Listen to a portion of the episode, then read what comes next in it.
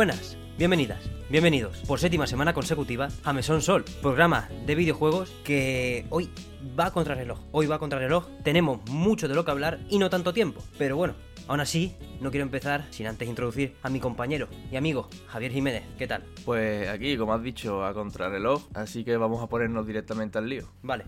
Si te parece, primero bloque rápido de noticias que no tienen tanto que comentar en una semana normal. Quizás sí, pero esta no, porque tenemos primero lo que tú me, lo que tú me quieras traer y segundo el bloque de Sony atrasado de, de acumulado de varias semanas. Incluida esta, tenemos noticias también de, de la compañía. Así que, si quieres, le doy ya. Vamos a darle. Vale, fuera de carta tenemos Fall Guys, gratis, el mismo día que sale para Xbox y Nintendo Switch, 21 de junio. En los dispositivos del Microsoft apunta a 60 frames por segundo, excepto en la Xbox One, que tiene unos humildes 30. En Switch no se ha especificado. Unos 10. Aparte traerá bonuses para todo el que lo haya comprado antes y hay una serie de recompensas por el preregistro en la versión gratuita. Tenemos también parches de bugs de Lego Star Wars de Skywalker Saga, deudas del programa anterior, la mayoría de los que mencionamos, o al menos los que se cargaban el juego, se han ido ya. Ya es un juego hasta que le encuentren algo nuevo, perfectamente jugable, sin ningún tipo de porcentaje de chance de que se vaya a tomar por saco. Y de extra, pues cuatro naves capitales nuevas, que eso significa 34 bloquecitos de estos más, que había 1166, pues con esos 34 suman 1200. Contenido que probablemente se recortó del día de lanzamiento por falta de tiempo, que bastantes problemas tuvieron. La virgen la de bloque. Luego también ha habido informes financieros esta semana. Vamos a mencionar nada más el de Sega rápidamente. Sega registra por primera vez desde la pandemia beneficios en todas sus divisiones. Recordemos que Sega ya no es solo videojuegos, es Sega Sammy Holdings, es una pedazo de conglomerado que tiene muchas divisiones y entre ellas pues pachincos y pachislot que por fin, después de que la gente no pudiera visitarlas durante la pandemia, pues registran beneficios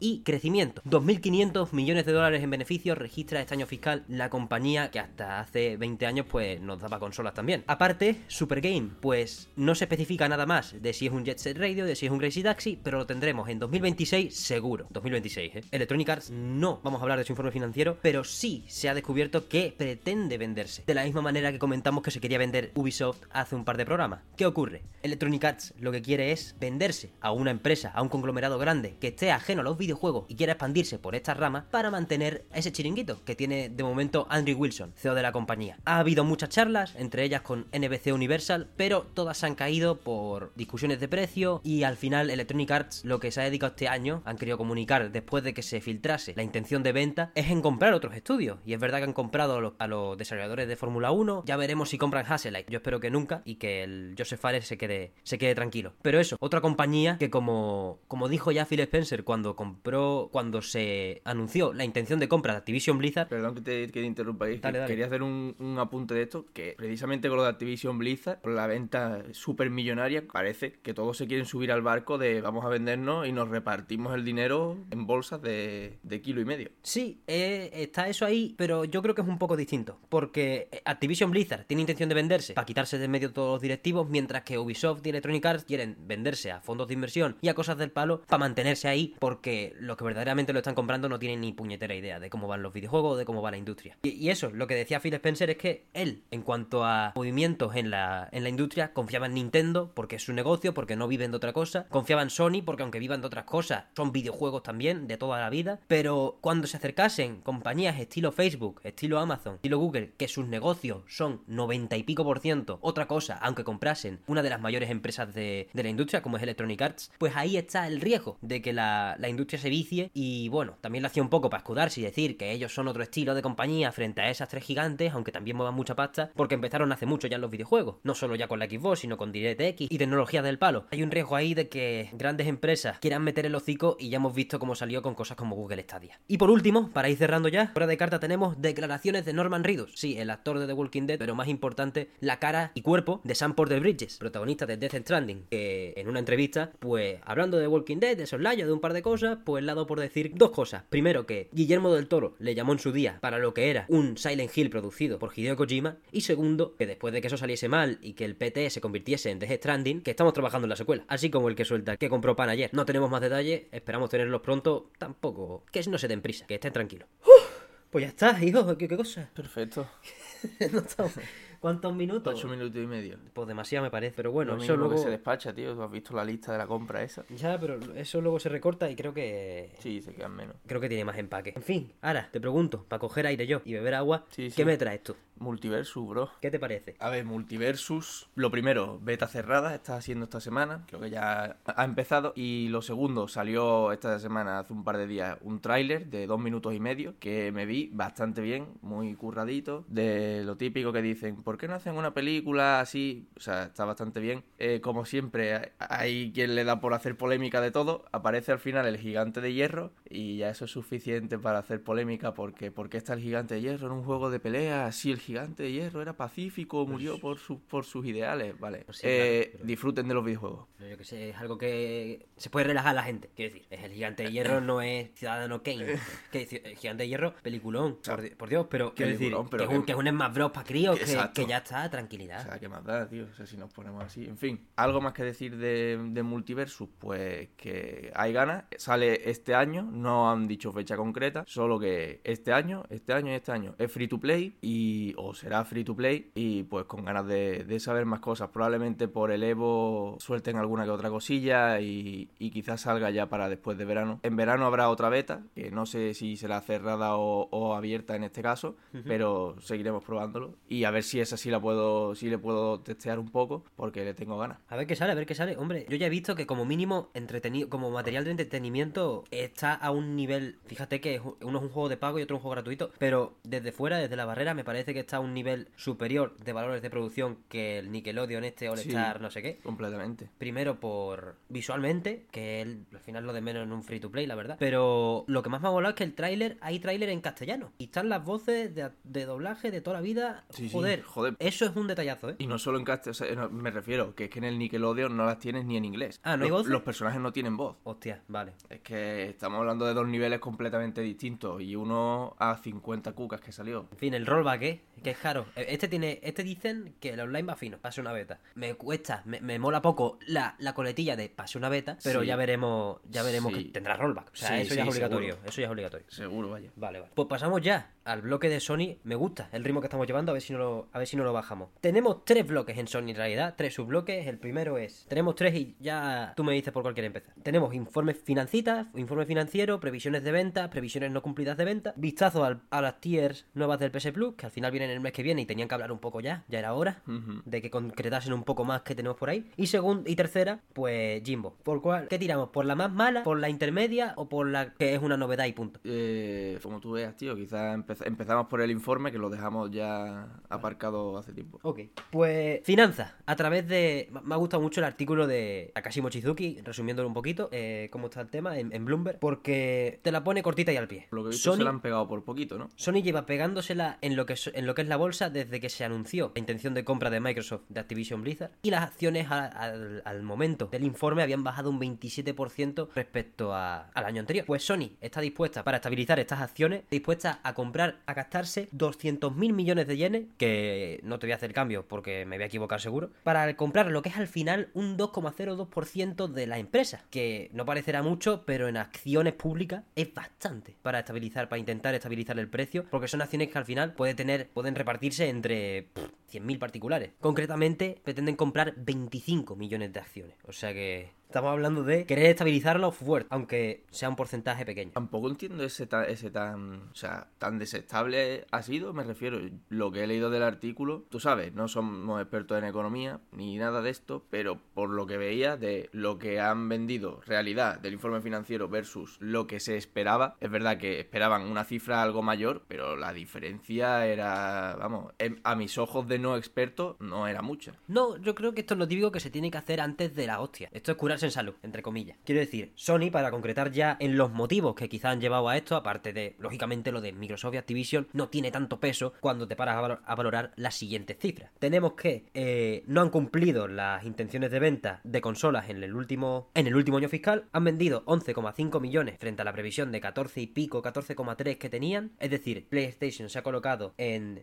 19,3 millones de consolas vendidas frente a los 22 que tenía previstas. Y ya no es porque no se vendan, por supuesto. Play 5 5 que toca tienda de videojuegos, Play 5 que se va En a una tienda. En segundos, prácticamente, te podría decir. Pero el tema es la crisis de los semiconductores que sigue azotando no solo a la industria de los videojuegos, pero sobre todo a la industria de los videojuegos. Porque al final son muchos cacharros los que tienes que producir para generar beneficios, porque al final los beneficios los generan las ventas de software a veces, porque tengas que ir un poco a pérdidas o un poco más justo de la cuenta a la hora de vender la consola. Con así está 500 pavos, tanto la suya como la de la competidora más directa. Pero aún así se ven bien para duplicar el número de PlayStation 5 que va a haber en el que va a haber vendidas para el final del siguiente año fiscal. Aún así, aunque quieran vender unos 19, 18 y medio, 19 millones de consolas en este año fiscal, que sería pues bastante positivo, pues prevén una caída del 6% en los beneficios. O sea que no son pocas, lo- no son pocos los frentes que tiene abiertos Sony, o al menos la división de entretenimiento o de videojuegos, mientras tiene que sortear pues la compra de Bungie también, que la acaban de adquirir, y estabilizar esas ventas tanto de hardware como de software, pues han decidido pues, estabilizarse, yo creo que es eso, curarse en salud, si, si se viene una hostia fuerte, mejor me compro antes, me compro antes mis acciones para ver si podemos paliarlo un poco, porque cuando ya te, te la pegas ya no puedes hacer nada. Es cierto, ¿no? Yo creo que se nota aquí el, el- la experiencia y los años que llevan en, en la industria. También te digo, esto va un poco en contra de esa idea que te vienen siempre metiendo en la mente de nosotros hemos adquirido Bungie, pero no es la no va a ser la última. Vamos a hacer más adquisiciones. ¿O están acaso en posición de hacer eso? Yo, yo creo que sí, porque al final este año, este año ha sido el malo, o sea, el año fiscal malo ha sido este que acaba de acabar. Y en él han adquirido a Housemark, a Bluepoint, al estudio J. Raymond, Haven y a, y a Bungie. Al final también son distintas estrategias, no es lo mismo. Yo creo que prefieres quizás diversificar las fuentes de beneficio a través de invertir en muchos estudios que te puedan traer cosas buenas, sobre todo sabiendo que el, el videojuego de J. Raymond va a ser rollo online a lo mejor trae su pasecito, pues a lo mejor si pegas el pelotazo con ese juego y encima te has asegurado de que solo va a ser de Play 5 porque has comprado el estudio, pues por ahí te puedes salvar. También es un momento de, como no estás mal del todo, te puedes permitir hacer ese tipo de apuestas que son más o menos a lo seguro y que, y que si pega el pelotazo te puede llegar a salvar año fiscal, básicamente. Más cosas de Sony, el otro bloque, vamos a por el PlayStation Plus. Este tiene más chicha. Esta semana ya, a menos de tres semanas de, de que empiece junio, a dos semanas, ¿no?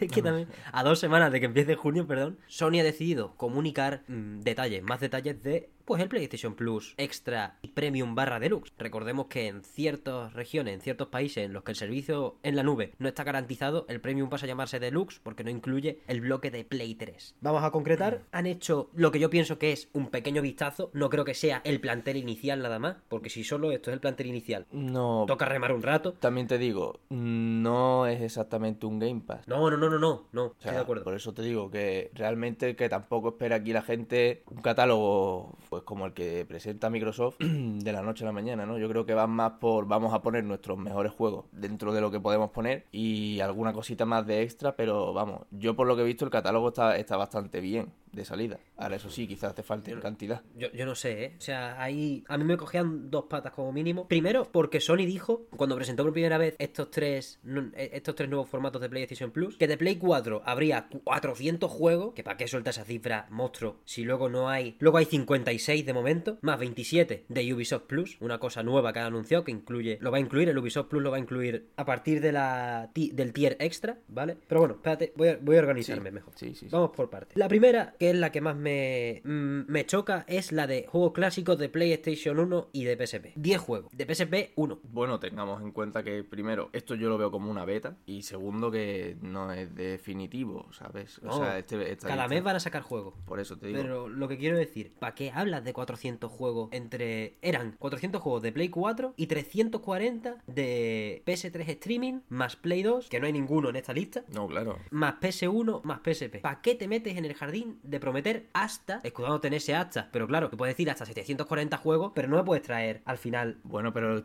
pero tampoco, tío. quizás eso que dijeron no sería a lo mejor día 1, no lo sé. Primero, ni siquiera sabemos si en el día 1 va a salir esto o va a salir más. O sea, esto es lo que te han dicho de momento. Segundo, aunque saliera esto en el día 1, yo creo que 400 juegos de PS4 sería más bien en una perspectiva de dentro de un par de años, más bien. ¿Y para qué te tiras el triple? Es lo que yo pregunto. No, no, desde luego, pero... ¿Para qué la cagas así? Que es el modus operandi de la industria. Ahí está Pero claro. no te creas, ¿eh? O sea, quiero decir, esto no es una competidora de Game Pass por las dos situaciones distintas en las que se encuentran No, no, cada no, una de las distribuidoras en el momento en el que sacan el servicio. Pero Microsoft dijo en primera instancia 100 juegos y ahí tenía 100 juegos. Ahora en PC son como 200 y no te dicen que tienen 200, te dicen que tienen más de 100 porque no se quieren pillar los dedos, lógico. Pero lo que a mí me extraña es que tú, es que es un, un día más la falta, la, la comunicación pobre que lleva a cabo Sony desde hace varios años ya que no, no termina de medir. Quiero decir, antes de soltar la rajada, aclaro de nuevo, esto no es un problema mayoritario para PlayStation, ni se va a caer el mundo, pero el tema es que te has metido tú solo en este jardín también, porque no tienes necesidad de sacar este servicio ni de diversificarlo, lo que quieres es pegarle el PlayStation Now a los usuarios de Plus y te Yo creo que era necesario solo por eso, por quitarte el PS Now de en medio, porque eso no había por dónde cogerlo. Vale, pues no te calientes. Lo que yo digo es que no te calientes y digas que va a haber hasta 740 juegos en un servicio en el que de momento pues han metido 141. Que no son pocos juegos, pero al mismo tiempo son 141 de... Bueno, Yo te digo que ese catálogo tiene sustancia, solo por los exclusivos de la propia Sony, que quizá muchos se los hayan jugado ya, otros no, pero el catálogo yo no, no voy a dudar de, su calidad, quizá más de lo que viene siendo por la third party, pero yo creo que Sony ha puesto dentro de lo razonable, tampoco, tampoco, porque ya digo, el servicio no es Game Pass y no, no esperen nadie aquí que vayan a meter el God of War Ragnarok día 1, no van por ahí los tiros, pero yo creo que dentro de lo razonable, pues tienes tu, pues lo de siempre, lo típico, tu Horizon,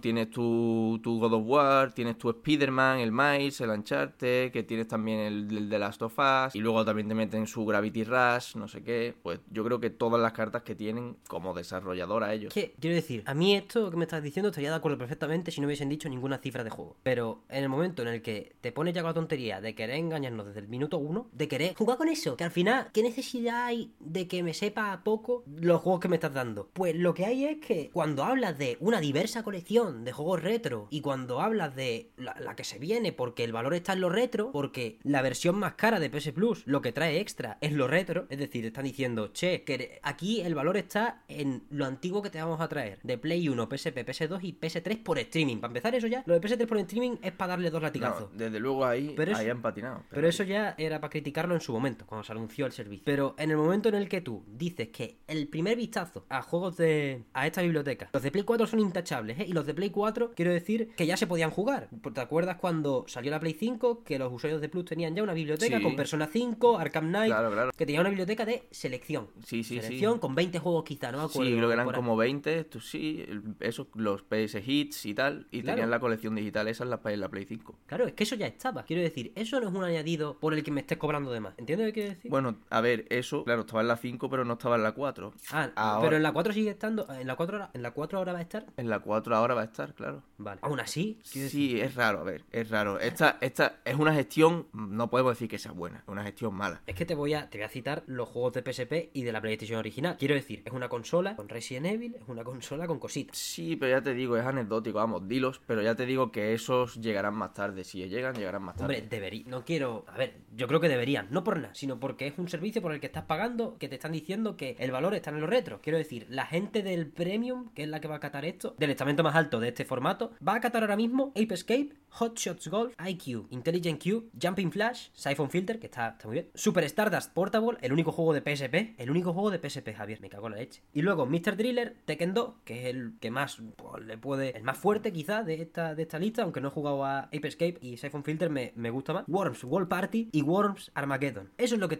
que- quiero decir. Cuando tú publicitas un servicio que va a tener juegos de Play 1, cuesta imaginar que me la vas a colar por aquí. Yo creo que no cuesta tanto imaginar por eso, precisamente por el modelo que es y porque no pones todas las cartas sobre la mesa en el día 1. Que el, el anuncio quizá no debería de haberse, de haberse hecho así. Yo creo que el servicio, ahora mismo, sin haberlo probado, poco le puedo achacar de malo. Primero tendría que, probarlo y, lo- y el catálogo de, de Play 4 y Play 5 me parece bastante bueno, o por lo menos decente. Es cierto que no deberían de haberse metido en el berenjenal de decir no sé cuántos juegos tal cual, que yo pienso que no era referido a día 1 porque la gracia de estos, de estos modelos es ir ampliándose poco a poco, si no también te cuesta más retener a la gente. Como tú mismo dijiste antes, el Game Pass salió con unos 100 juegos, ya Sony te ha sacado aquí 141, Ah. sin entrar en, en calidad ni nada, pero pocos no son. Lo que No. pasa es que, volvemos, no era a lo mejor lo que ellos te habían dicho. Es que ese es el problema. Yo no digo, e- ese es el problema. Que tú no puedes decir, en el Game Pass por compararlo, pero repito, no son parecidos, no son competidores, me da igual la cantidad de juegos, Game Pass es un servicio muy distinto y hasta que hasta que esto se asiente me parece un poco mejor. Pero bueno, da igual, no no son, no van a lo mismo. ¿Para qué hablas de tantos juegos? Por ejemplo, Microsoft lo que hizo fue, va a haber 100 juegos, pum, 100, del tirón, primer día 100, ya luego ahora hay el doble, pero no hablan de que hay el doble, hablan de que va a haber, de que hay hasta 100, o hablan de que están los mejores, o su selección, con todos los lanzamientos día 1, que eso ya es otro tema, por eso, por esa principal ausencia de lanzamientos día 1, no me parece esto una competición a Game Pass, pero joder, que se lleva, se lleva de manera totalmente distinta. Cada uno saca pecho, o sea, Microsoft cada dos días te, vas, te va a decir, oye, que es que en el Game Pass metemos los juegos, nuestros juegos los metemos de lanzamiento, y eso te, cada dos días te lo van a decir. No, claro, y claro. Sony te va a decir, oye, que vamos, que nuestro catálogo va a ser de no sé qué. Pues No. yo que sé, aquí cada uno, verá, la gestión, yo te digo, a mí no me gustan este tipo de, de cosas, este tipo de, vamos a, di- así, darnos las palmaditas en el pecho. Lo que sí te digo es que, ya te digo, primero, pues como tú bien dices, no son competidoras directos en ese sentido. Lo segundo, yo creo que siempre ha sido algo así, ¿no? Tampoco es que sea un ejemplo comparable, pero se me ocurre porque eso era gratuito, pero se me ocurre la retrocompatibilidad de Xbox. Ha acabado teniendo un catálogo de retrocompatibilidad muy amplio, pero recordemos que cuando se,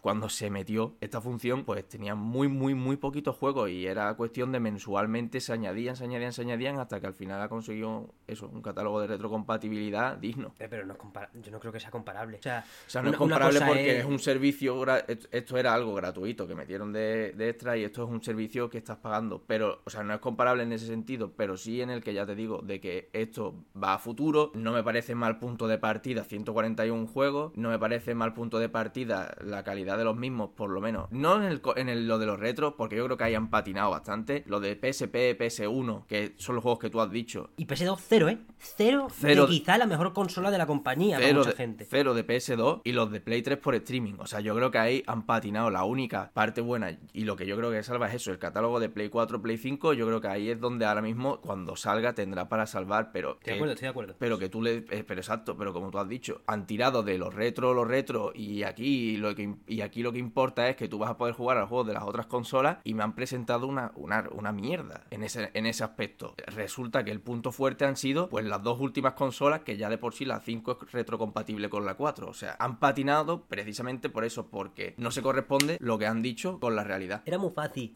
fusionar el Plus y el Now sin, sin pegar ceremonia. Primero porque el Now lo tiene Rita, o lo tenía Rita, ya no se puede pillar. Y segundo porque, de verdad, con, con lo que has presentado, pues si te callases un poquito acerca de los retro, pues la gente a lo mejor diría, vale, va a empezar con un juego de PSP nada más. Ya veremos cómo tira. Pero tío, es que ese juego de PSP es por lo que estáis intentando cobrarle el extra más caro al, al usuario. Yo creo que esto ha sido una cagada y Hmm. Que yo, y yo creo que se va, yo creo que se va a ampliar. Simplemente solo tienes que ver el catálogo que No, había. seguro que se va a había ampliar, ya lo han Now. dicho. No, claro, pero me refiero que solo tienes que ver el catálogo que había en el Now. Mm. Y yo creo que todo lo que hubiera en el Now, si tienes la licencia de meterlo en el, la- en el Now, tienes la licencia de meterlo en el, en el PlayStation Plus Extra y Deluxe. O Mm. sea, yo creo que, que todo lo que hubiera ahí va a acabar siendo traspasado de uno a otro. Y el catálogo ahí en- de Play 3 y tal no era malo. El problema, que era juego en la nube, los de, los de la 4 y tal se podían descargar, ahí eran todos en la nube. Y en este caso te los podrás descargar todos, menos los de Play 3, en una decisión que sinceramente no entiendo.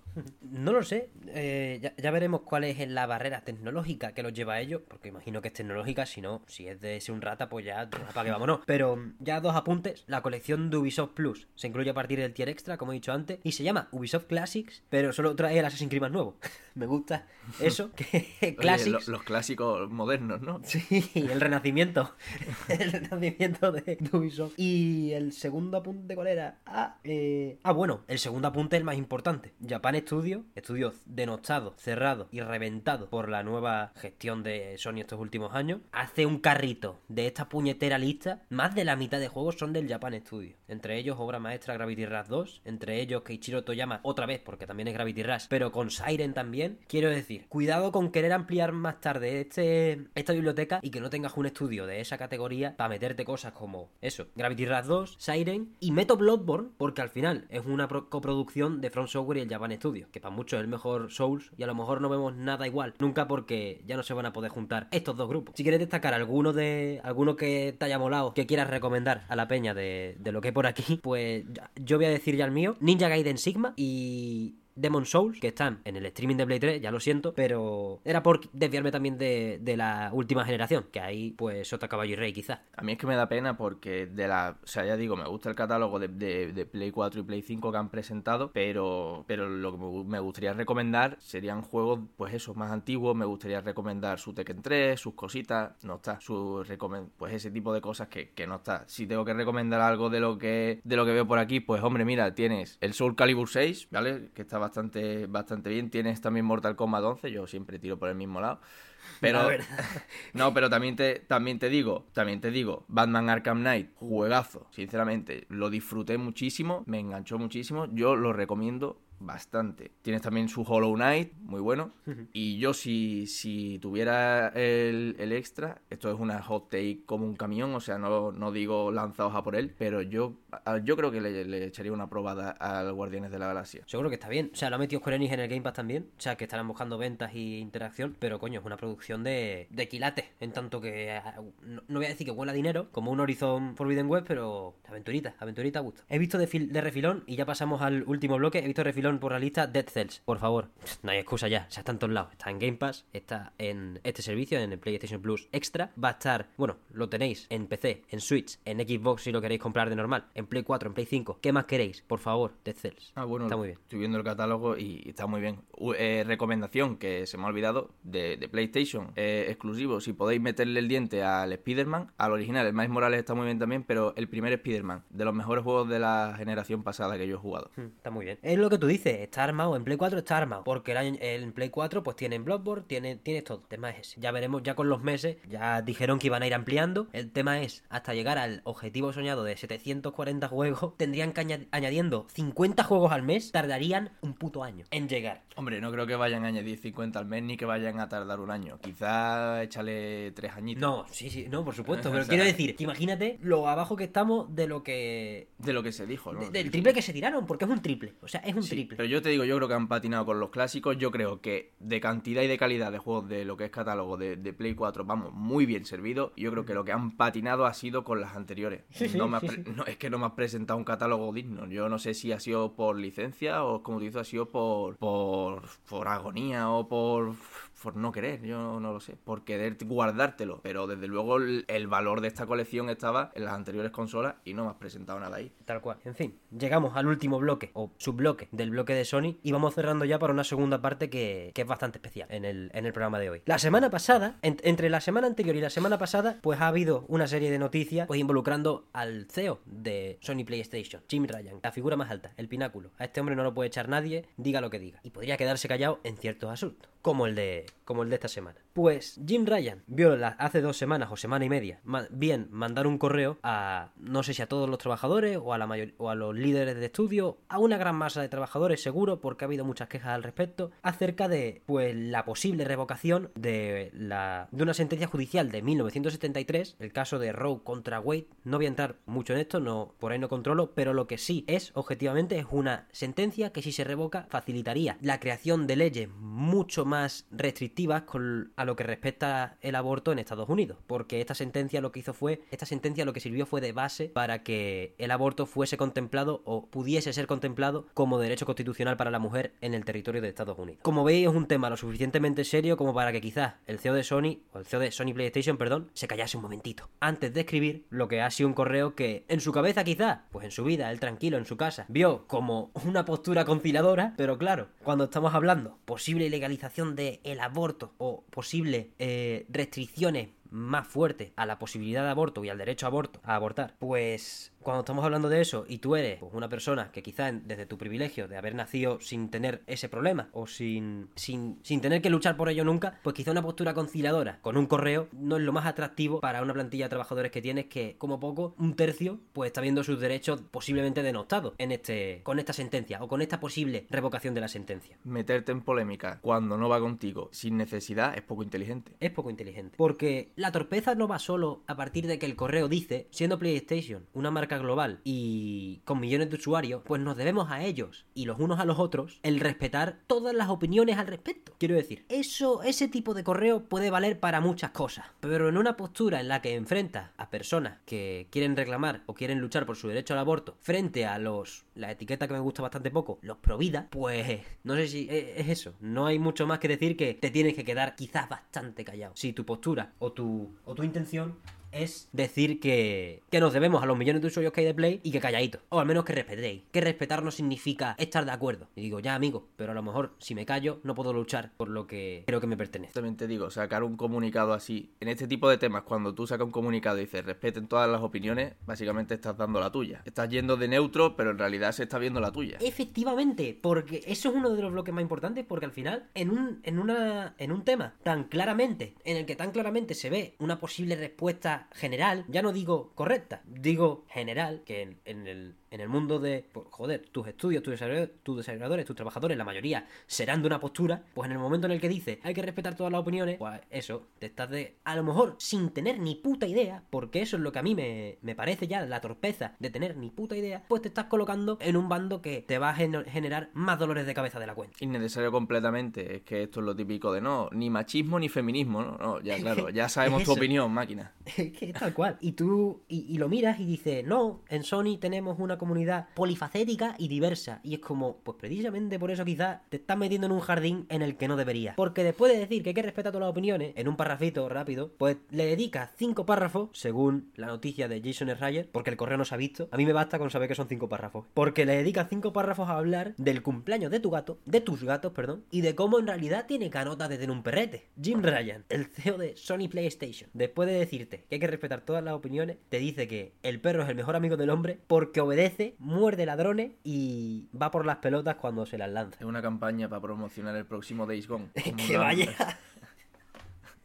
Es que es un movimiento de... Voy a intentar quedarme serio porque es que es un señor de 60 años o de los que tenga hablando de sus dos gatos después de mandarte a tomar por saco. Quiere decir, ¿dónde vamos? Y además dice, antes de, antes de arrancar con la historia, dice, en estos momentos de tanta tensión mundial, ¿no? Que cada día es una bofetada en la cara, pues os quiero contar una cosita para bajar el suflé. Me, fue el cumple de mi gato hace poco, ¿qué os parece? Y, dentro de poco me voy a comprar un perro, porque son obedientes, le faltó decir, no como ciertos trabajadores. Es que vaya, tío, ¿dónde vas? Eso ya son palabras que le pongo yo en la boca que no, que no proceden. Pero sin, sin esa ya, sin esa opinión ya, el, el correo tiene suficiente mierda, ¿eh? Oye, pero no, sa- no sabía que no se había visto, tío, el correo. No, no se ha visto. Han citado a los trabajadores de Sony, han citado que no están muy entusiasmados, que quizás es la única vez que se han enfadado por el cumple de un gato. Y encima, luego vino la noticia de que internamente, ya PlayStation como marca, pues le dijo a la peña que quien hablase del temita del aborto se metería en un lío, que no hay que hablar. O sea, después de este correo, ahora me mandas que me tengo que callar la boca. O sea, me parece inteligente no hablar del tema si no hubieras abierto tú la botella. Efectivamente. Pero aún así, quiero decir, le estás diciendo a tus estudios internos ahora que se callen y que no pueden hablar. No, ya, ya. Después de marcarte eso y después de que Bungie, en el momento en el que se hizo la e- estudio tuyo, entre comillas, dentro, dentro de poco, seguro, y entre comillas ahora, fuese súper vocal desde el principio acerca de que esta sentencia era, según ellos, pongo sus palabras en mi boca, una violación de los derechos humanos. Estás buscando un lío, tú solo, estás empezando a hacer malabares con una, con, con una tontería, una torpeza que se te está haciendo bola, no se te va a hacer bola, se te está haciendo bola ya, amigo, porque esto era una cosa de un día y ahora es una cosa de dos semanas. No quiero,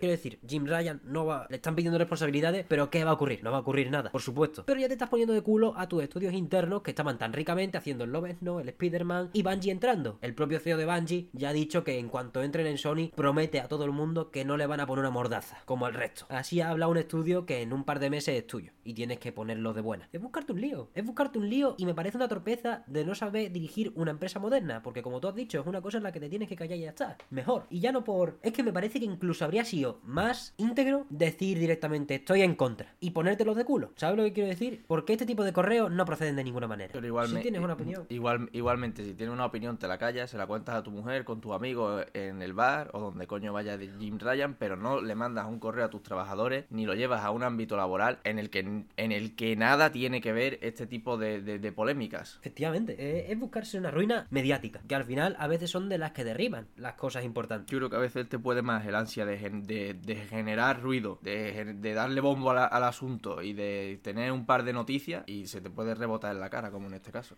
Es que yo no sé, e- esta es de las pocas veces que yo me quedo ennortado y no sé por dónde va. O sea, ¿qué intención tenías, Jimbo? ¿Qué intención tenías con esto? Lapidarte, porque vaya, es que encima lo haces con tu nombre. Ya luego el correo de todos callados con el aborto lo firma PlayStation, a seca, que quizá lo escribe él también, pero ya lo firma PlayStation, ya impersonificar el problema. Pero el otro lo firmas tú, tío, con tu gato y con tu perro y con tu futuro perro. Macho, yo qué sé. No sé, o, o está senil o, o- o- o le han hackeado la cuenta al Jimbo, es que no lo sé, una de las dos. Joder, ya en serio, es una torpeza, es de, bajo mi punto de vista, de no saber, de no saber llevar una empresa moderna, claramente, y al final, aunque mandase ese correo diciendo que todos callados y el de Bungie se le pusiese de culo, con razón, porque ellos han sido súper vocales desde el principio, pues Insomniac ha dicho, vale, yo no voy a hablar, pero voy a hacer un donativo de 50.000 pavos a asociaciones que ayudan a las mujeres a, a practicar su derecho al aborto. Y claro, cuando ves eso y cuando sale la noticia, pues ya te toca recoger un poco de cable. Sony PlayStation ha igualado la donación y de momento parece que ese es el último capítulo, aunque el de Bungie vino después, pero parece que ese es el cierre oficial por parte de Sony a este tema. Y el, y el cierre que Jimbo se ha quedado un poquito solo, ¿no? Porque es que su es que desde dentro se lo han puesto en contra, ¿no? Porque me refiero, no es, es que no es dar una opinión, pero como tú dices, Insomniac, uno de tus estudios más importantes a día de hoy, hace eso, después PlayStation igual a la oferta, Bungie, que lo acabas de adquirir, ya lo tienes diciéndote que no, que lo contrario, pues te has quedado un poco solo. Y los trabajadores mm, en general de culo con el correo, pues te has quedado solísimo por algo que ya te digo que es que encima no has dado ni,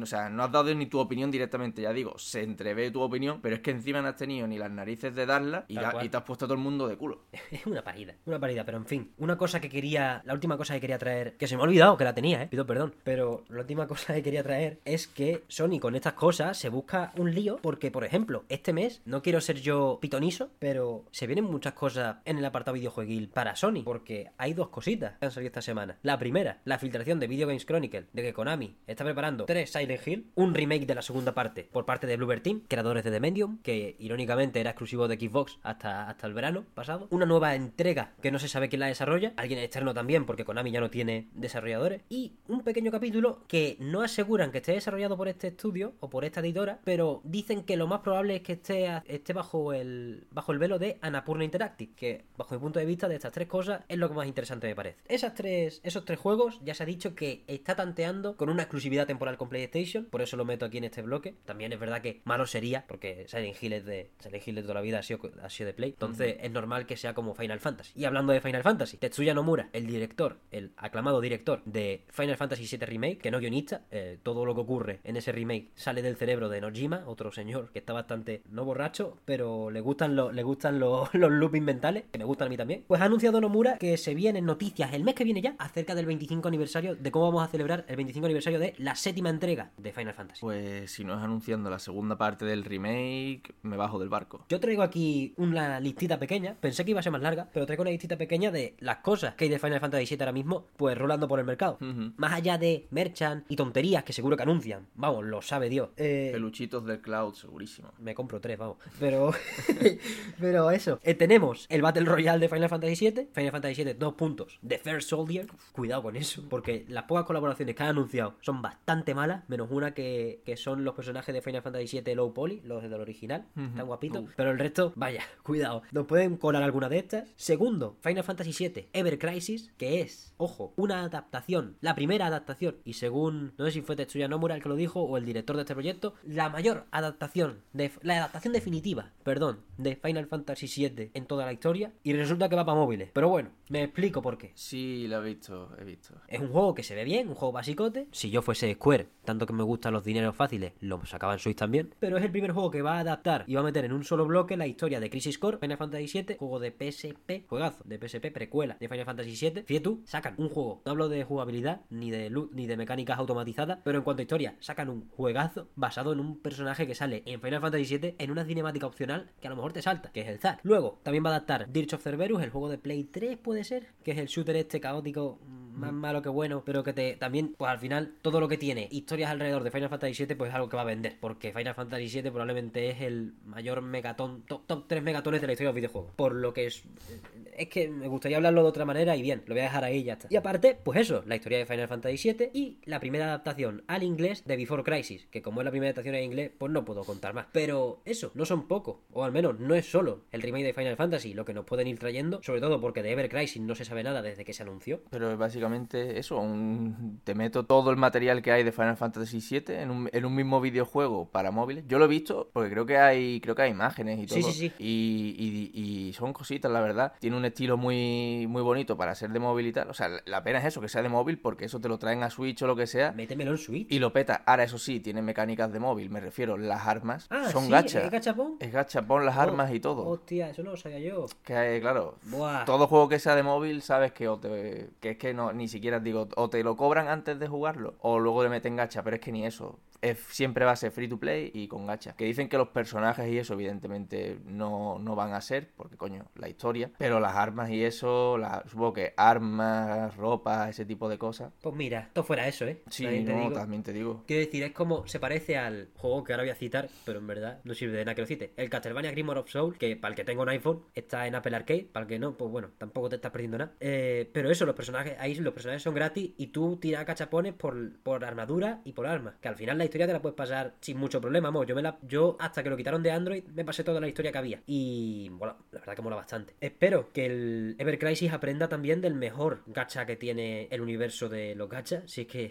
lo puedo englobar de esa manera. Pero Final Fantasy Opera Omnia es el mejor gacha en cuanto a ser amistoso con el, con el usuario. Joder, como copias un poquito esas cositas, quizás Final Fantasy Ever Crisis no es solo uno de los mejores gachas del mercado, sino uno de los mejores juegos de móvil. Porque. Ojalá, pero lo veo completamente, lo veo completamente oscuro. Te voy a decir por qué. Primero, Square. Y segundo, eh, fíjate, el jueguito este del, del Chocobo Kart Chocobo Racing. GP, Chocobo GP. El Chocobo GP, fíjate el, el jueguito, que jueguito para jueguito así tranquilito, más infantil, que si el Mario Kart pero con el con los Chocobos. Ah, pero que quieres al Cloud, 20 cucas. Está feo, la verdad. Está feo, pero I want to believe. Final Fantasy Ever Crisis, joder, que tenga eso de. O sea, Square ya sabe cómo se hacen las cosas bien, pero eso nunca le ha servido para hacerlas bien. Me explico. Nier Automata versus Babylon 4. Pero bueno, la otra cosa, que quería que ya deprime ya, pero la otra cosa que se viene dentro de poco es Final Fantasy XVI. Naoki Yoshida, Yoshi P para los amigos de Final Fantasy XIV. Ha dicho que está ya para Eh, salir del horno, ¿no? Está ya para salir, quiero decir, se te ha juntado Sony PlayStation, te, te- te llamo desde la lejanía, se te ha juntado una filtración de Konami de tres juegos de Silent Hill, Final Fantasy VII la celebración del 25 aniversario, que por cierto el logo está guapísimo, y Final Fantasy XVI en los próximos mes, dos meses. Malo sería que no hagas un State of Play bueno de una vez, me cago en la leche, en la época del E3, un poquito de fiesta. Bien visto, eh, bien Vámonos. visto. Eso da para State of Play de, de, Hombre. 3, digo yo, ¿no? No te meto lo del Death Stranding porque lo ha dicho Norman Reedus borracho. eh, bueno, borracho no, eh,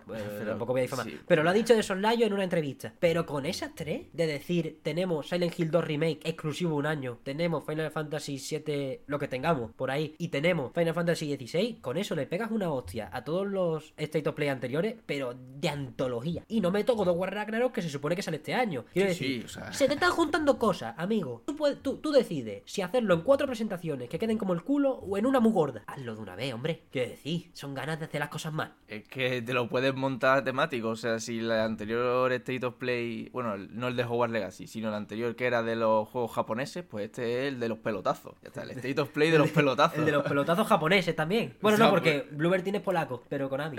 Pero el, hazte un State of Play de pelotazos, tío. Eso es L3. Creo que es un. O sea, no, no quiero tirármela, pero al mismo tiempo, joder, sería muy bien, ya no para los fans de PlayStation, sino para los fans de la fiesta. Que yo soy más fan de la fiesta que de PlayStation, pero yo me apunto, yo me apunto a la que tú quieras si me traes todo eso. En fin, Javier, creo que vamos a cerrar ya. Sí, yo creo que ya podemos cerrar, ¿no? Vale, como la despedida la he hecho en la segunda parte, pues ya lo único que me queda es agradecerte tu estancia aquí y ponernos a trabajar, ponernos a seguir acicalando este capítulo. Probablemente la semana que viene no estaré aquí por temas de, de exámenes y, y cosas que no quiero ni mencionar. Así que nos veremos ya la siguiente semana, cada vez más cerca del, del falso E3. Ya huele, ya huele a P3. P3, ya, ya huele a P3.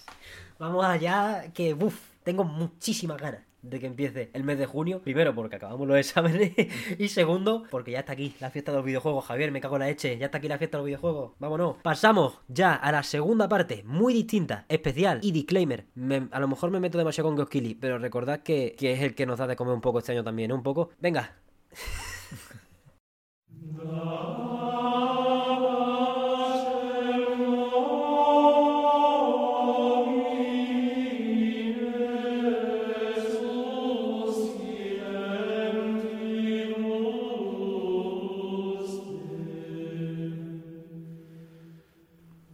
ya estamos de vuelta. Bienvenidos a este pequeño nuevo formato interno en el que el tiempo deja de fluir, no nos importan los juegos de actualidad, somos ascetas del FOMO, somos eruditos de la jugación y lo único que nos mueve pues son los juegos que nos dejan buen pozo y que pueden dar lugar a una buena conversación. O al menos a pasar un buen rato con clásicos imperecederos o no tan clásicos, porque al menos hoy partimos con un juego de 2020, 2021. Puede ser que de antes, ¿eh? Porque estaba en la Epic, pero como en la Epic no le echaba cuenta ni Dios. No, pero la 1.0 fue en septiembre. Y eso fue... Sí, pero en Early Access estaba en la Epic. Claro, pero en septiembre de 2020, 1.0, ¿verdad? Vale. Y como habéis podido escuchar, los monasterios, pues lo- los pensadores van pasando. No tienen por qué introducirse. Me acompaña hoy una nueva voz. No está Javier, pero sí está Javier. Está su tocayo. Me acompaña en cuerpo y alma mi compañero y amigo Javier Iruelo. ¿Qué tal? Pues mal, la verdad. He empezado a jugar un gacha. La verdad, estoy de, de ala caída, la verdad. Eh, he entrado en el pozo de los videojuegos, pero bueno, eh, esperemos que salgamos dentro de poco. Para eso estamos aquí. para, pa-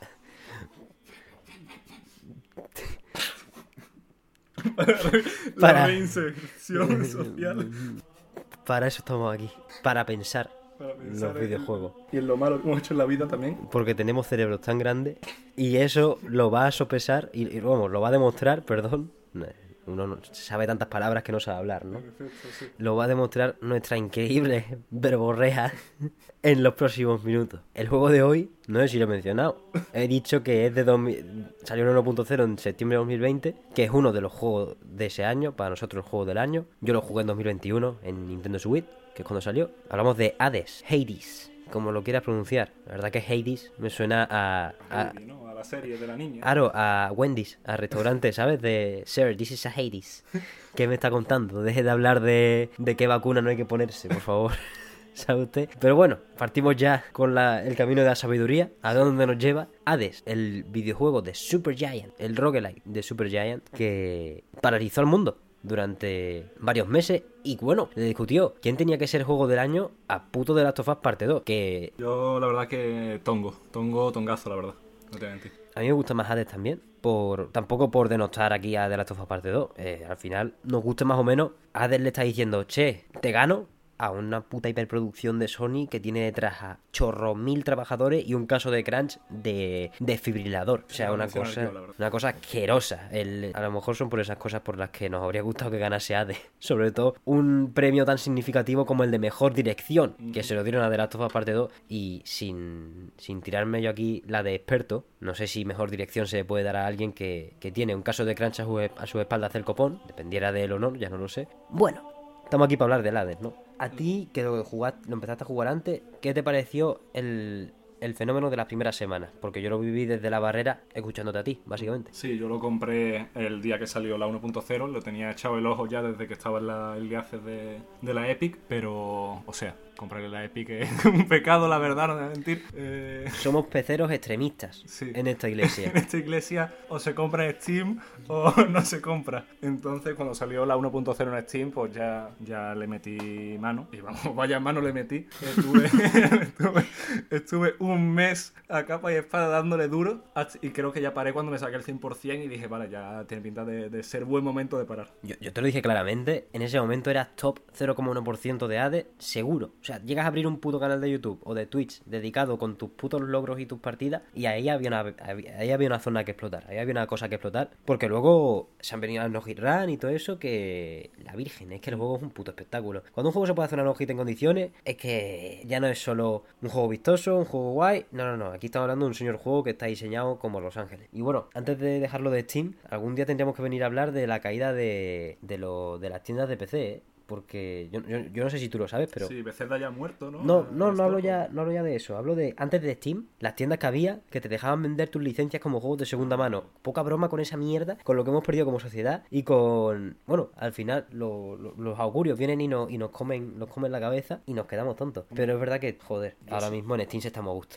Yo siempre tengo, no, pero yo siempre tengo como un pensamiento porque me encontré un tuit hace un montón Sí. de qué pasaba cuando, mm, imagínate, tú tienes tu cuenta y mueres. ¿Y qué Ah. pasa con esa cuenta? Porque presuntamente las licencias van linkeadas a tu persona, ¿sabes? Entonces, si, si tú se la vas a dejar en, en herencia a tu hijo, viene, viene Gabe Newell, se fuma un porro en tu cara y te dice, lo siento, eh, colega, te estás flipando. Y te cierra, la- te chapa la cuenta, presuntamente. Te dice nombre. Eh, Fe- Felipe Iruelo. Tu hijo, Felipe. Y dice, aquí pone la cuenta pertenece a Javier Iruelo. Pero señor, mi padre ha muerto. No se hable más. Saca la guadaña, se cree el niño que va a morir, pero en realidad toca el PC así, plin, le da un chasqui- le da un toquecito al PC y te borra, te borra la cuenta. Joder, ojalá, ojalá no, ojalá no. Porque yo tengo, o sea, yo en mi testamento tengo mi cuenta de Steam. O sea que no me jodas. A mí mis 800 horas al Black Desert no me las quita nadie, ¿eh? Que no me las toque ni Cristo. vamos. Joder, y que tengo juegos que no he jugado y que están pensados para que los juegue otra persona. También, yo que sé, el. No, ahora no te sé decir un ejemplo, pero hasta hace poco era el Metal Gear Rising, uno de ellos. Ya me lo pasé un par de veces, pero, pero hasta hace poco era como esto lo tengo aquí por valor eh, histórico, de tener ya todos los juegos de Platinum, al menos en una plataforma. Pero eso, esperemos que Newell no, no, no nos masacre. No me hago una visita Mientras- póstuma, la verdad. Mientras tanto, vamos a ver si. Vamos a empezar ya con el ADE. El, el punto. Eh, a ver, al final culpa mía, que he empezado a hablar de, de las tiendas de segunda mano de PC. Eso, eso tuvieron que ser buenos tiempos. Pero bueno, eh, a lo mejor te- podríamos traer un experto en ello más adelante, alguien con más tablas en esto del, del PC. No, pero desde que, desde que ya en la caja del PC no te viene ni, ni un disco, ni un triste disco, que cuando me compré el Sekiro de- del primer día, no venía ni el disco, la verdad que me quedé un poco chof, pero luego, pero luego te, yo te acostumbras y, y sigue viviendo. Sí, sí, totalmente. No, no hay otra manera de ver- o sea, no hay otra manera de verlo, porque al final la- las mismas, o sea, las mismas contratos que se firman ahora en Steam, bueno, antes en Steam, que se supone que eran la invasiva por cojones porque no te daba de verdad la copia y tal, al final se hacen también ya en consola. Quiero decir, ya todo el mundo se ha colado, se ha comido las éulas del copón y, y para adelante, a lo que dé, tenga físico, tenga digital. No depende de nosotros, nunca vamos a parar esa rueda, quizá en algún momento, pero es que da igual. En fin, un juego que probablemente nos quiten es Hades. Yo lo tengo en Switch con el cartucho, así que quizás estoy más a salvo, no sé cómo Nintendo lo gestiona, pero quizá lo primero que tenemos que, que hablar de Hades, más allá de si vamos a poder conservarlo a 20 años vista o a 100 años vista, porque también hay que tener en cuenta que los servidores revientan, como no lo tengas instalado en un disco duro, búscalo. Búscalo luego. Como hemos dicho con las no y tal, Hades es un juego hecho y derecho ya en la acción. Si ya eso no hace falta especificarlo, porque si un roguelite tiene, tiene éxito es porque su bucle jugable al final, más básico o menos básico, tiene que ser sólido. Pero lo que diferencia a Hades y lo que a lo mejor nos trae a esa lucha contra el Last of Us hace dos años y a pasar a la historia como uno de los grandes hitos de los indies, con Inscription y cositas así, son otras cosas que le faltan a muchos roguelites, que es por ejemplo un buen elenco de personajes. Por ejemplo, la historia, el que esté eh, rodeado de dioses del Olimpo, eh, figuras míticas, yo- como Perseo y tal, el tío de la piedra, que no sé por qué. el- Sísifo. sí, no sé por qué puedes hablar con la piedra, eh, no sé si te empiezas a volver loco y tal. Es un- son cada personajillo, tiene su historia, va cambiando de lugar, es un... La verdad que con cada run que se note que está vivo el mundo es algo, la verdad que no he visto en ningún otro. Mm, Por ejemplo, en Dead Cells no he visto que nadie, que ni Cristo se mueva. De hecho, apenas hay personajes eh, que, con los que puedes hablar, ¿no? ¿Qué crees? En Dead Cells yo es que no he jugado tanto. O sea, he jugado más unas 40 horas quizás. Pero de pachangueo y, y- y que no me lo he pasado nunca. O sea, creo que, creo que le di una vuelta nada más. eh, en mi vida. En toda mi vida le he dado nada más que una vuelta. Y Dead Cells, pues tiene el personaje que llamas a la puerta y te dice, déjame en paz, no sé qué. Y es como, pero este pavo, ¿quién será? Algún día abrirá la puerta. El pavo al que le robas el teletransporte de la cloaca. Y ya está, el resto es... El risto, eh, me- me- el risto, he dicho, el, el resto es meter críticos. El resto es. El te, el te viene, te viene el juego. No, no, no. Te, te viene el juego y te dice: Si te traigo una vaca, le sacas la leche y ya está. Y ya está. Y te trae el bicho más gordo. Suena élite, ¡pum! Y te plim, con el, con el látigo eléctrico en zona de agua a pegar crítico, o con el arco a pegar de cerca, con el arco, con el arco de, de infantería a pegar de cerca y, a tomar por saco, porque The Cells tiene muchísimas virtudes, pero historia no tiene. Y a lo mejor es una virtud para el ritmo del juego, pero en Super Giant le han sabido encontrar el equilibrio a ritmazo y te voy a contar una historia, hijo. Que si las dádivas de los dioses, que te meten ahí un diálogo, ya, te- ya por ahí te la han colado.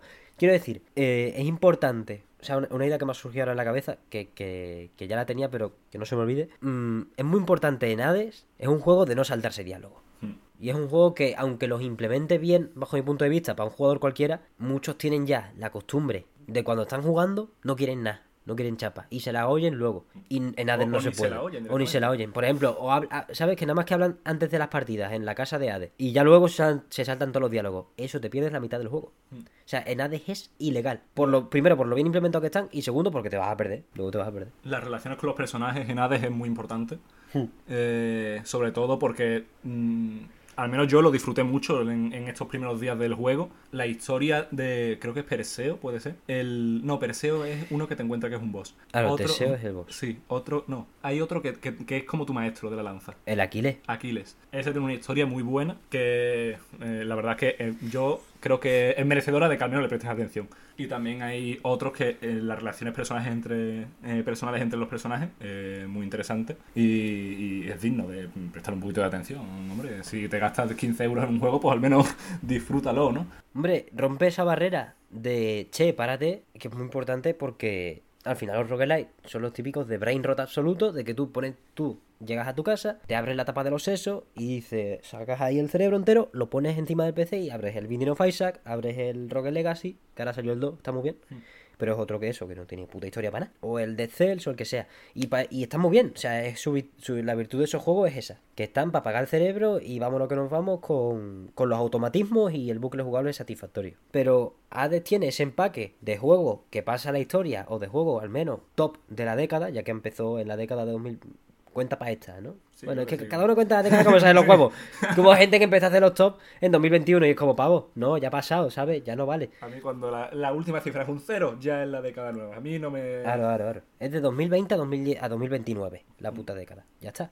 O sea, déjense. Bueno, uno de los juegos de la década probablemente, ya no porque por lo que tarde Super Giant en sacar otro y ver si aciertan de misma manera. Yo creo que sí podrían acertar de misma manera porque se nota, se nota el crecimiento desde, desde Bastion, Transistor y tal. A Hades se nota un crecimiento natural y un aprendizaje orgánico. No que hayan tenido la chamba de en Hades pues, pues sacar, sacar el pelotazo. Pero eso, tiene esa distinción de esto es juego, top juego de la década, por porque te dice, che, yo estoy bien de roguelite, puedes coger un arco, una espada, eh, escudo, lanza, lo que te salga de las narices. Y, y los bichos van a ser súper satisfactorios. Pero es que hasta los jefes tienen diálogo. La- el primer jefe, Megara, ya es un personaje súper importante. Sí. Pero súper importante en la historia. En cuanto empiezas a saltarte diálogos de Megara, te estás perdiendo una parte súper rica de la historia. Y es un juego además que con tanto diálogo corto, muy fácilmente puedes estar un mes sin jugar, que si vuelves te vas a enterar de las cosas. Y aparte de que tiene su resumen al que puedes acceder con los textos, que, que hay textos de lo que ya has desbloqueado. Y el... Buen elenco. El- lo que me parece algo muy importante del juego es el, el hub principal, Sí. donde te encuentras a Hades y tal, la- de hecho la guardia de Hades, que viene de, después de una run, eh, pues eh, larga, corta, lo que sea, pero que digamos que vienes con la adrenalina, te matan y apareces ahí y dices, bueno, eh, eh, literalmente es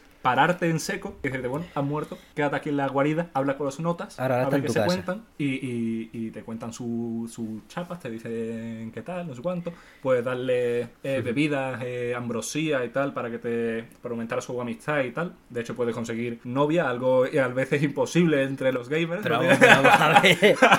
no, no vengo aquí a faltar, pero bueno, eh, es un. a ver, pues, es algo que, que se necesita, ¿no? Y bueno. Esto si quieres luego lo corta. No, no, no. Está faltada. No voy a cortar, no voy a cortar nada, Nada. que no sean silencios y toses, como, la, que acabo, como la que acabo de hacer. Y bueno, tenés ahí un- unas, un- unas historias de personajes bastante interesantes. Y también el, el chaval este que es la parca. Que, ¿cómo se El? Thanatos. Thanatos. Eh, también puedes conseguir un novio según tu preferencia. Joder, Thanatos es la polla, tío. Mm. Thanatos está muy bien. Y también la- las historias tienen mucha inclusión eh, de género, tienen, están- vamos, tocan cualquier palo. Son, vamos, Hmm. son un 10 para mí. Mí me gustaría hablarlo con expertos del tema, porque yo tampoco soy mega experto en la inclusión en los videojuegos, pero AD es un pedazo de juego. En cuanto a eso, pega. O sea, es, es visible. Y hay que estar contento por ello. Porque vaya abuso. O sea, da, da lugar a una flexibilidad y a uno. Y a uno. En una profundidad de personajes distintos.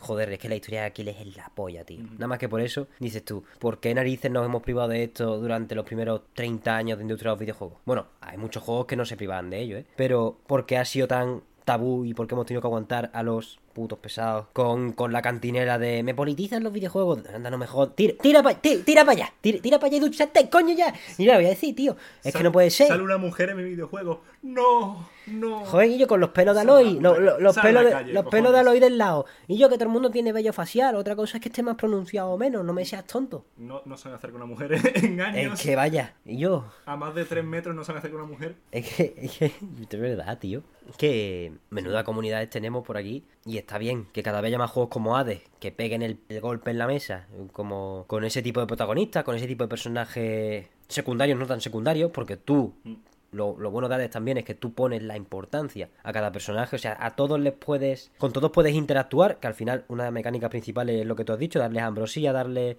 darles néctar, para desbloquear diálogos y mejorar la relación, con casi todos puedes hacerlo como 80 veces. Sí, sí. Tú eliges, tú eliges a quién. O sea, Tú eliges con quién puedes charlar. guardarte la ambrosía al personaje que te dé la gana. Sí, sí, con Medusa también. Sí. Con... Es que están todos los personajes, tienen su profundidad para que tú hagas lo que te dé la gana. Lo y, y lo mejor es que cuando ya pillas brío en el juego, en, el, en la acción en sí y en, lo, y en los ciclos que vayas haciendo, en las vueltas que vayas dándole al juego, es que al final puedes obtener todos los diálogos en... Yo qué sé, ¿cuántas horas le he echado yo? 60 horas. En 60 horas yo ya había llegado al final final del juego, que es... Vamos, esto no es ya mucho spoiler, ¿no? Esto es... que son? 10 vueltas que ti- tienes que pasarte Sí, el juego. son, como son pasarte 10 veces el juego. Es pasarte 10 veces el juego, ¿vale? Eh, Bueno, vencer a Hades, no... Claro, pasarte 10 veces el juego, que no es difícil. la- o sea, nada, no es difícil. No, no es difícil, no. No es difícil. Una vez le pillas el ritmo al juego, eh, Sí. son, son 10 runs seguidas. Sí. Pues, Vamos, yo no las hice seguidas porque ya me empeciné con la gilipollez de, de hacer lo del no-hit, que me quedé con PB10. Vamos, que lo estaba haciendo ahí sin contadores ni nada, ¿sabes? Con, yo ahí con, un, con una libreta, papel y boli, ¿no? papel y boli, y a lo mejor eran 8 o eran 12. Que no, no te creas tú que, que al final... Y era, y era para mí, que ahora demuéstralo, ¿sabes? Sí, ahora... eh, imagínate que me hubiese hecho- Sin vídeo, a ver quién Claro. coño dice. Imagínate que me hubiese hecho la no hit de verdad. La depresión de caballo que me entra porque me la he hecho en una Switch a oscuras en la cama con la adrenalina en, en el en la, en la coronilla ya que se me iba a crear una segunda cabeza y cuando me la hago y me di- y, me- y está el Hades cayéndose al suelo, la has grabado, hijo. ha hecho algo para que esto sea creíble. Pero bueno, Si un árbol se ha caído en el bosque y nadie lo ha escuchado, se ha caído de verdad. Claro, es eso, Eh, es tal eso cual, no- es tal cual, es tal cual. Pero, pero bueno, al final eso. Llegar al final de Hades no es, no es difícil tampoco. Que es verdad que hay muchos roguelike que la, la enésima vuelta ya se hace bola y empiezas ahí y dices, pues a lo mejor me empiezo otro y dan por culo a esto. Pues Hades no, Hades te motiva primero por su historia y segundo porque, hombre, la curva de dificultad yo creo que es, es generosa, es generosa. Al principio te puedes estampar más o menos, pero luego ya, por ejemplo, si te acostumbras a un arma o si no pones muchas, si no pones muchos patos de castigo tampoco, te, te lo pasa, ahí sí que te lo pasas 10 veces, sí o sí. Tiene su tiene su accesibilidad muy bien muy bien trabajada. Bueno, y también hablando de la inclusión y tal, yo la verdad que he tenido, he tenido pensamientos de... he visto algún que otro personaje masculino y he dicho, oye, que... que- Cuidado. Cuidado, ni tan mal, ¿eh? He visto, a, yo que sé, a Ares, por ejemplo, eh, con su armadura ahí todo bien puesta, el nota todo fuerte, buff, No, simplemente. es el- o sea, es el juego Es el papi, no te voy a mentir, ese nota es el papi. Eh, igual, si lo conociera en persona, ojo, cuidado, ¿eh? es, es el juego Se de podría venir. es el juego de uy, de, de lo que acabo de hacer, beber agua. ¿Sabes? Es el juego de la sed. Está muy bien. Está, está la gente thirsty, la verdad. ¿eh? Hombre, es que si no estás en Hades, Salvo la vieja, salvo la, la abuela de, de La de- de Demeter, la madre. Demeter. Demeter. Todo el mundo está thirsty ahí. Todo el mundo quiere, quiere algo. Vamos, Sí. y, y, el- y- y las ilustraciones de personajes, no sé quién ha estado a cargo, pero la verdad que un, un premio Nobel, la verdad. Premio. un premio Nobel de la paz. Yo creo que eso se lo das a cualquier persona que tenga ganas de hacer algo malo y, y dice, eh, me vuelvo a mi casa. se pone se pone flores en la oreja, ¿eh? Sí, sí. El premio Nobel de la Paz para el creador de Pokémon Go. Porque to- ahí todo el mundo, chío, ese año todo el mundo de puta madre, o ese verano. Y para el diseñador principal, director de diseño, o dise- no sé si fueron varios, hombre, para sacar todos esos diseños, Sí, sí. ahí tuvo que haber ilustrado e ilustrada, pero eso, para ese equipo entero que se partan a cachos el Nobel, Era- esa, porque vaya. Esa gente era CEO del Horny, la verdad. Esa gente sabía perfectamente lo que estaba haciendo. Y lo hizo perfectamente también. No, no, no, está de lujo. Y además, no, pero está bien, está con gusto, ¿me entiendo lo que te quiero decir? Sí, no sí. es como, no es como... No me quiero meter con ningún juego ahora. No sé, sí, sí, no, lo hace- no hacen un hentai, ¿sabes? No están Claro. intentando No es, claramente... no es el, el Genshin. Sí, Tal cual. Eh, No es el Genshin que a las actrices de doblaje las obligan a hacer su gemido más gemido de la historia porque están escalando una montaña sus personajes. Y luego ya lo de las físicas de las tetas, que se va. aquí no hay física de tetas. No, aquí hay ilustraciones y ya está. Mm. Entonces, pues. Que, que hay ilustraciones que tienen física de tetas, que ese ya es perder el norte. Es- No es nada, de- no es nada. de, Ah, digo, vale, vale. En, en juegos, en juegos de. He dicho, yo he jugado otros juegos distintos. Claro, No sé. no, digo, en juegos de factura más eh, No te exposes, ¿eh? No te exposes aquí diciendo... Cojones, que los hay y se sabe, muy sencilla, eh, que no que los hay y se sabe, no tienen que llegar a pasar el más 18 literal, Ah, vale, vale. sino el, el más puro, pues no sé si llamarlo fanservice o directamente mal gusto, es que bajo mi punto de vista es mal gusto, porque y deja ya de, ¿qué decir? ¿No? O sea, se puede hacer, se puede explorar la sexualidad y se puede explorar lo bonito del- de las relaciones amorosas o, o de lo más o de lo más carnal como lo hace Hades, que lo hace perfectamente. No hace falta eh, las gilipolleces que hacen pues estudios de otro corte que, que al final acaban con juegos que son material que pierde, pierde valor. Acaba perdiendo valor por lo mal que gestionan eso. Cuando se puede gestionar bien, ¿eh? Y no hablo de... Hades va más por a la ejemplo- personalidad, ¿no? Más bien, ataca más a la, O sea, puede ir a la personalidad- de, lo- de los, de los eh, personajes, ¿no? Sí, pero esto es una proporción muy sencilla. Un personaje bien escrito es un 10% más interesante si está bueno. Y un personaje que está bueno es un 90% más interesante si está bien escrito. Y ahí es donde está el equilibrio en el que Hades pues va haciendo funambulismo y acaba llegando perfectamente a la meta. No, no le cojea por ningún lado. Y por eso pues, yo que sé, por ejemplo, ni el Automata ni el Replicant son juegos que parten también de esa base. Porque son personajes bien escritos, porque pierdes la puta cabeza con, con lo que tiene Yokotaro en el, en el coco. Pero al mismo tiempo, Yokotaro tiene en el coco otras cosas. Y las pone en práctica. Y ya está. Y ahí tienes tú ya, cada uno tiene el equilibrio y el aguante que tiene con los tipos de diseños que, que se gaste. Lo bueno es que, pues como hay ropas alternativas y mierdas, pues ya cada uno puede, puede vivir más a gusto con dos juegazos con una pedazo de historia. Sí. No- que no se me malinterprete, por Dios y por la Virgen. No, sí, aquí, aquí está la iglesia de Nier Automata, ¿eh? Aquí que nadie... Sí, sí, sí. O sea, pues, eh, espectacular. Y ni replican porque tú no te lo has pasado. Pero mamens. Bueno, me, me he el- quedado literalmente a la mitad, no sé. a la mitad del primer final. Bueno. O sea, a ver, ha llegado el timeskip una vez, una vez. Ha llegado, hostia puta, parece que me haya cabreado en la gráfica de la Audacity, pero tampoco, tampoco ha sido para tanto. Y otras cosas que demuestran al final el buen gusto en una obra que, que pueda explorar distintos temas de, de, de distinta manera a través del diseño de personajes de, o, de los, o de los diálogos, pues aparte de ello está pues cómo se genera la atmósfera de la acción, cómo se genera el gustito de estar ahí, que no es solo por la, por las animaciones y por, y por las armas que ya hemos dicho varias veces que, joder, en Hades, el gusto que da, el arco cargado, que rebota, o el arco que hace daño extra con el ataque secundario, la lanza con la vuelta. La primera vez que haces lo de la vuelta de la lanza, ahí, hay un clic que no voy a desarrollar mucho más, pero clic platinum, ya está, no, no, ya está. En ese momento, ya luego es más difícil. Pero eso, una de las cosas que propicia esa atmósfera y esos bucles jugables cada vez más atractivos, también es la música, tío. Tiene una banda sonora que es, vamos, es para dar lecciones en la universidad sobre ella, vamos. El, el tema principal, creo que el del menú, puede ser, el que, No el que es tan bueno. No, es que es, que es buenísimo. Es que es una locura. Y, y- y de ahí para arriba, vamos. De, ahí, Sí. de, de ese para arriba. No hay, no hay tema malo de la DES. No, y además está muy bien implementado porque está muy bien diseñado el el audio de Hades porque siempre rompe bien, para que rompa siempre cuando empiezas a pegar hostia. Y en- entonces una música muy... Es una música muy... Sin meterme yo aquí Jaime tomando, no, no, no le sé a la música, pero tiene una música que eso, se puede quedar en bucle tranquila media hora si quieres, que cuando tú te pegues va a romper con la guitarra. Y coño, ese tipo de cosas que le faltan a muchos juegos marcan la diferencia. Joder, que la canción puede ser muy buena, pero si, si está todo el rato a tope y tú te pones a pegarte y no pega el subidón, pues otro, es otro rollo, es otro rollo. Por ejemplo, en Bayonetta lo que pasa es que en cuanto empiezan, en cuanto aparecen los enemigos, rompe. Bayonetta 1 al menos. Entonces ahí ya, o, lógicamente Bayonetta te invita a en cuanto aparecen los enemigos pegarles de hostia. Pero en otros juegos más, yo qué sé, podemos volver al Nier, por ejemplo. En el Nier rompe, ya Sí. tú te puedes quedar ahí media hora que eso va a estar a todo trapo Bueno. todo el rato. Bueno, pero el Nier es incluso es, incluso otro tema. No. En, en cualquier en cualquier sitio, incluso en un desierto en el que no hay ni Cristo, no hay nada, y tienes una música que es, vamos, que para No, darle, sí, sí. pa' darle un premio. No, si la banda sonora de Nier Automata y Replicant es impresionante. Lo que digo es que a lo mejor se beneficiarían de eso, de tener una versión light y en cuando tú te empiezas a pegar, que rompa pin y ya tú haces. Te, te- te derrites ahí en el. en tu asiento, se te cae el mando y tú, por favor. Es que. Te lo pones a 100 el volumen, se te revientan los tímpanos y estás más, más feliz que en toda tu vida. Es que Nier Replicant es, de- es el único juego, bueno, ya luego Automata también, pero Nier Replicant es el único juego en el que yo me he quedado parado escuchando a un personaje cantar. En toda mi vida. En el bar del principio, ¿no? No en el bar, O en la plazoleta. en la fuente. Efectivamente, en la plazoleta con Débola o con Pópola, no me acuerdo.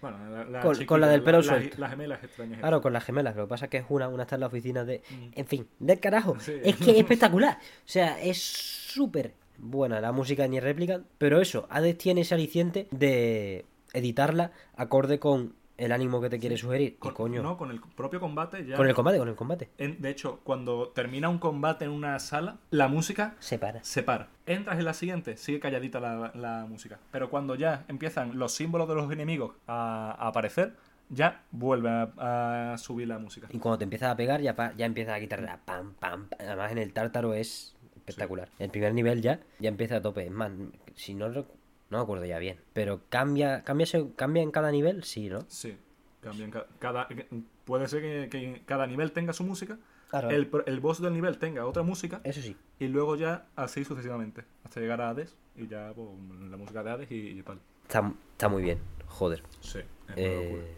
es impresionante. Eh, pues de AD, Ya está, ¿no? Prácticamente, ya. no- o sea, yo ya, yo no sé destacar nada más de AD. Bueno, sin entrar en spoilers en la historia, al final es un juego que tiene dos años. Quiero decir, podríamos entrar en spoilers, pero tampoco creo yo que, que haga falta. Me, me gustaría que, que quede también un poco como recomendación, aunque al fin y al cabo, ¿quién coño no ha jugado a AD? No, pero es que, que este programa sirva de, de recomendación del juego, mejor, ¿no? Sí, sí, sí, no, estoy, estoy de acuerdo, estoy de acuerdo. Yo creo que, yo creo que es lo que lo que pega.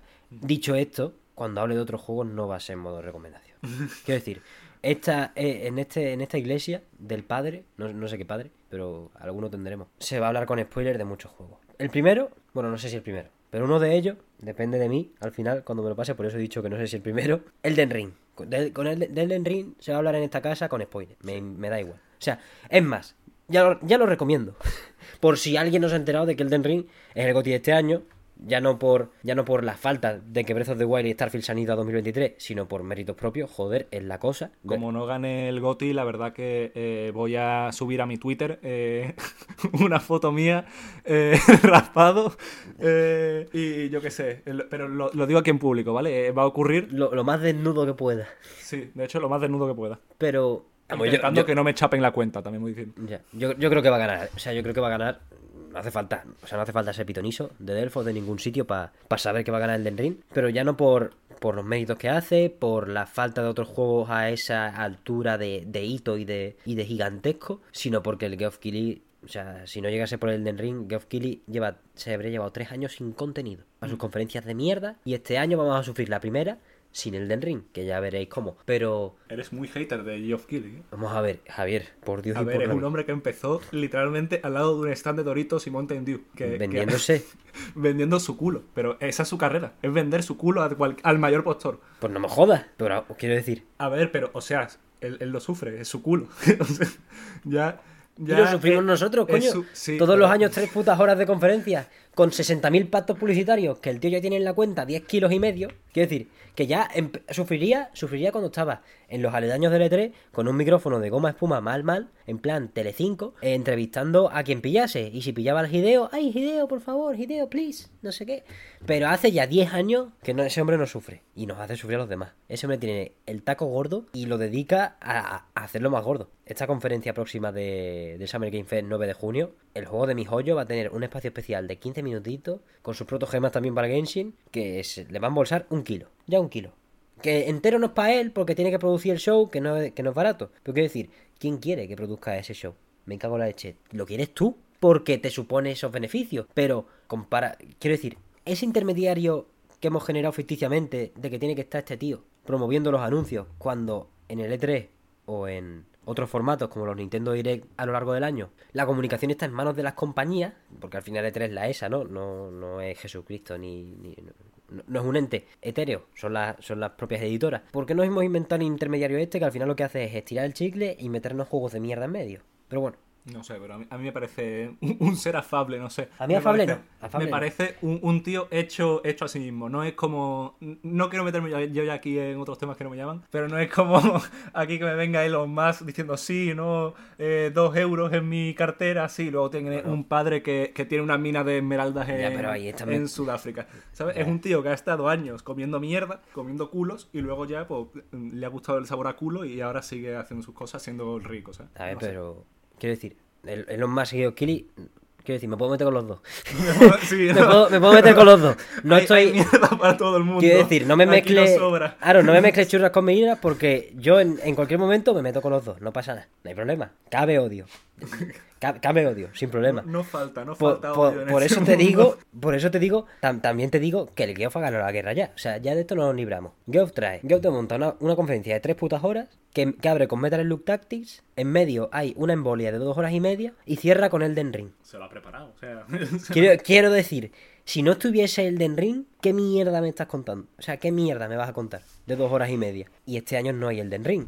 A ver qué mierda nos cuenta. ¿Qué va a meter Silksong? Y con eso vale, quiero decir, vale tres horas de estar ahí mirando una pantalla basura. O ya, no por meterme con los juegos, sino porque son la mayoría parten de pactos publicitarios que ni siquiera están bien gestionados. Porque un juego puede ser muy malo y se puede presentar muy bien. Y el problema de, lo- de las conferencias de Geoff Keighley es que a lo mejor no son juegos tan malos, pero se presentan muy mal. En su mayoría. Y lo que quiero decir es que. El Ark 2, ¿tú te acuerdas de, de ese anuncio? Es que te quiero Con decir. Vin Diesel. No me jodas. es que es lo peor que hay, tío. Que ahora el juego no sé ni, ni dónde está. Estará en el basurero más cercano, yo que sé dónde Con está. todos ustedes Vin Diesel. Es que o sea, un vídeo de 5 minutos sin logo. Que cinco fueron más. Ya, yo, yo- yo recuerdo mínimo 10 minutazos de Vin Diesel pegándose con dinosaurio de CGI versión mal. O sea, eh, entre 5 y 10 eran de Vin, o sea, de, de una especie de indígena, no, no voy a decir indígena, sino gente, gente vestida prehistórico raro, prehistórico tecnológico, más prehistórico que tecnológico, pero con lanzas mutochas, pegándose con dinosaurios,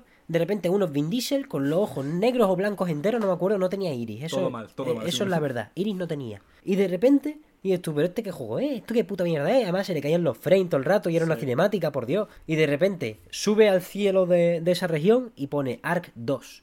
Y ves al Geoff Keighley inmediatamente en su cuenta bancaria más 500 mil dólares. No me jodas, me va a caer bien. Pero es que yo la compañía del Ark, te lo juro, que es para cerrarla. ¿eh? Es que no han hecho juego bueno. No han hecho... Y, y ahora... Han hecho el fenómeno este y ya está. Sí. Y ya con eso, pues ya está. Pero es que luego saca... ¿Tú te acuerdas del juego de piratas que sacaron? El Atlas o algo así se llamaba. Que lo, que lo jugaron los youtubers así, que lo habrían pagado probablemente, no te mentir. No, eso por descontado. Eso, vamos. Eso no- está pagado. Estaba más, más vamos. No, no, lo, no lo podían ni esconder, vamos. Y, y, y, vamos, era una basura, era un basurón. Creo que tenía. La semana que salió tuvo la peor nota de Steam de, de toda la historia. vamos. Era para cagarse encima de, de lo que era. Pues tú me dirás si me cae bien Keighley y si me está todo el rato metiendo juegos así. El la otra vez, coño, el Knockout City de Electronic Arts. Ha muerto, ¿no? Ya. Eh, Bueno, habrá muerto eh, en paz descanse. Tampoco, o sea, eh, pobres desarrolladores. Eso pasa a ser free to play, ¿no?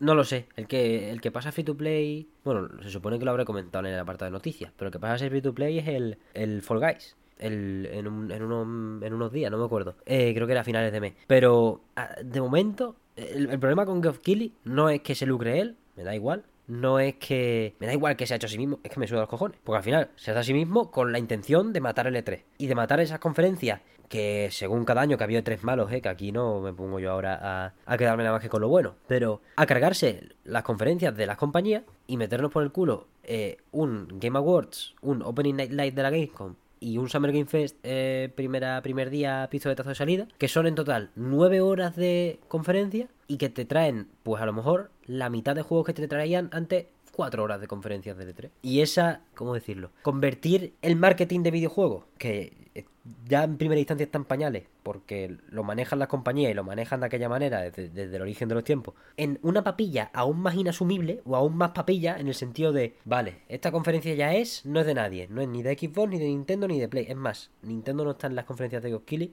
Y eso, eso desde que puso un tweet diciendo, en, en el aniversario de la muerte de Iwata, diciendo que lo último que me dijo Satoru Iwata antes de morir es que Bueno, antes de morir, la última vez que lo vi fue que Nintendo nunca dejaría de apoyar los Game Awards. Y es como, pero bueno, Buen Que- comentario. que te tengo, que, que, que, que el tío a sí mismo, que no sé qué, eres un villano, tío, eres un villano. ¿Cómo vas a hablar aquí del Satoru en su... O sea, que no me jodas, habla así de Iwata. Cuando ya está el hombre... Que- Hostia, tío, quiero decir, para, para, pa- para de el intentar primo, hacer el spam. primo que va a recoger la herencia diciendo, la abuela me dijo que su pulsera de oro iba a ser para mí cuando muriese. Que es un trozo de mierda, o sea, decir... El trozo de mierda. Que ¿sabes? ese comentario es de trozo de mierda y de villano. Y, y la que se ha pasado, la que se ha pasado el tío cada vez que había una noticia mala de L3. En cuanto había una noticia mala de L3, en sus putos Twitter promocionando el Summer Game Fest. Y es como, no hace falta, ¿qué? Tú sabes que no hace falta. Tú sabes que lo que estás haciendo es pisar un cadáver ya con alevosía. Porque tú sabes que tu conferencia se va a ver, ande o no ande L3. Pero cada vez que lo ves mal, que si un tuit con un guiñito, que si, eh, yo estoy bien, eh.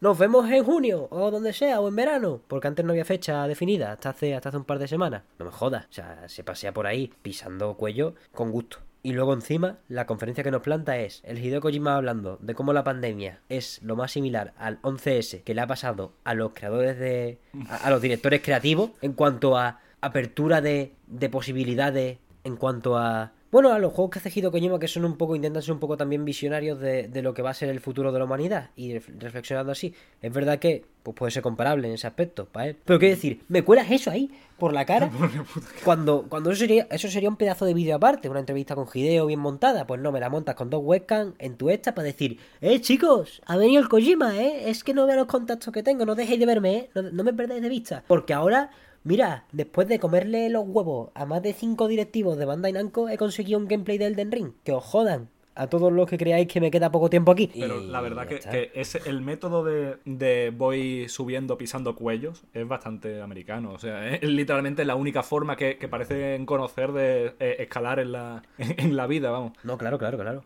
Si lo que yo digo del of Killy es que es el primero en la historia de los videojuegos en hacerlo. Mm. Porque al final, pues una industria muy joven y en, en hacerlo en cuanto al apartado de comunicativos, de E3, de conferencias y de tal. Seguro que en las empresas ahí ya no me meto. en, la- en las empresas pisando cuellos y, y como si tengo que ir por encima de cadáveres, le da igual. Claro, claro. Así va Activision Blizzard y, y compañía. Sí, ahí ya no pisan Que- cadáveres, que ahí ya, ya... ya eso da para otro podcast entero, como que... A ver, y lo- ¿Cuántas temporadas de Mesón solo habrá sin una sentencia en firme a, a estos desgraciados?